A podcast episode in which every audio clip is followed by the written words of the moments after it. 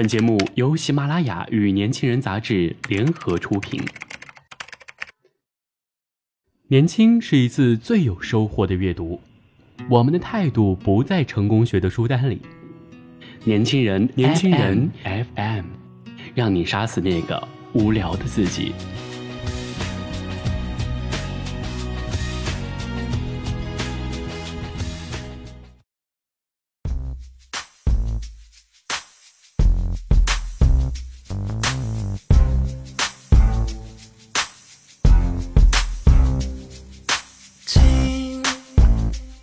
有很多姑娘在恋爱的时候都会问对方：“你什么时候开始喜欢我的？”而这答案呢，通常却很难让人满意，除非对方情商极高，非常懂得说话的艺术。女生会想：如果我先喜欢的你，而且在以后的爱情里我一直爱你更多，这会让我很没有安全感。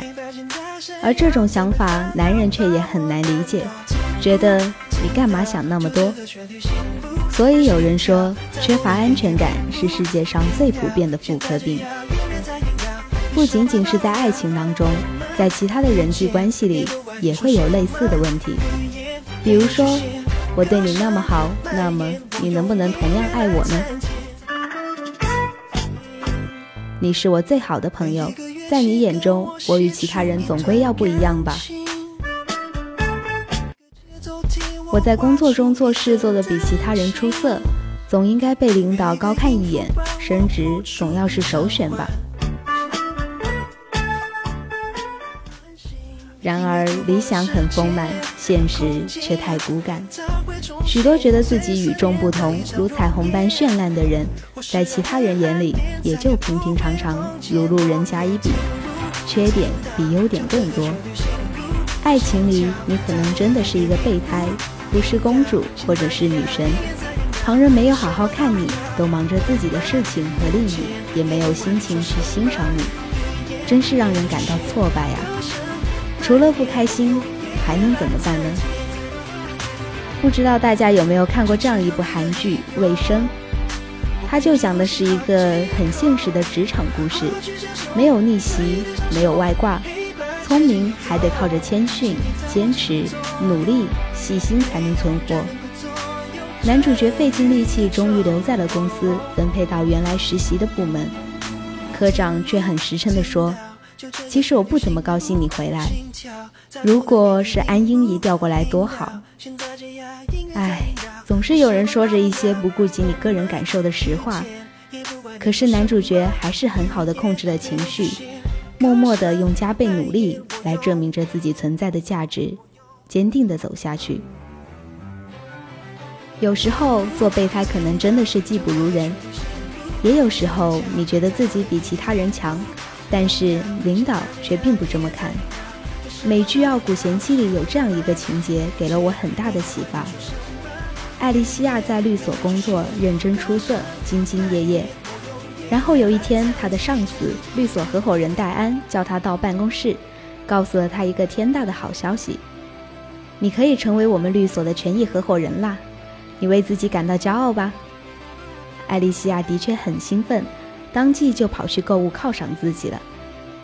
后来，他遇到了同事凯瑞，一个他当初入职时强有力的竞争对手。他漫不经心地说道：“自己也收到了加入权益合伙人的邀请。”另外两个四年律师也被邀请了。律所现在有财务危机，才采取这样的策略，因为每个权益合伙人都要投入一部分资金。艾丽西亚听了之后，就像是被泼了一盆冷水般，从头凉到脚，笑容都要僵在了脸上。尽管她智商、情商都不低，却还是无法控制住这巨大的失落感。权益合伙人加盟的酒会上。他赌气不去，一个人在办公室继续工作。我当时脑补了一下他的心情，应该就是你知道我有多努力吗？我以为是我的努力，我的出色为我赢得了这个资格，这份殊荣是对我的嘉奖。可是为什么凯瑞也有，其他的路人甲乙丙也有？这是方世玉传家宝，人手一份，还是充一百块钱话费搞活动赠送的？这时，艾丽西亚的上司戴安推门进来了，既直白又中肯地跟他讲了讲道理，说：“机会的大门既然打开了，你往里面冲就是了。没人事事打点的合你心意。当年我成为合伙人，也只是因为律所需要一个女的合伙人，来平息关于性别歧视的言论。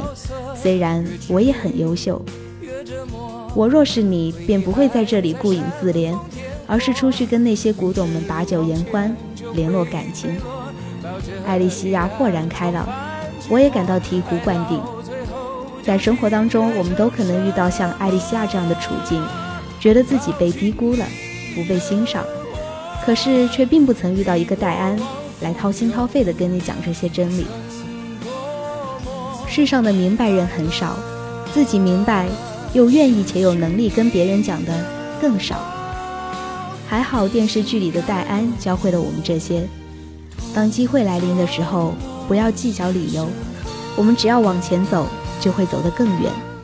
有了入场券之后，你应该关心的是接下来怎么走，能够走多远，而不是其他人是否同样也得到了这个机会。好的，如果你想了解更多的精彩内容，请关注公众微信号 you 一九八一，或直接搜索“年轻人”。我是主播肖倩，我们下期再见。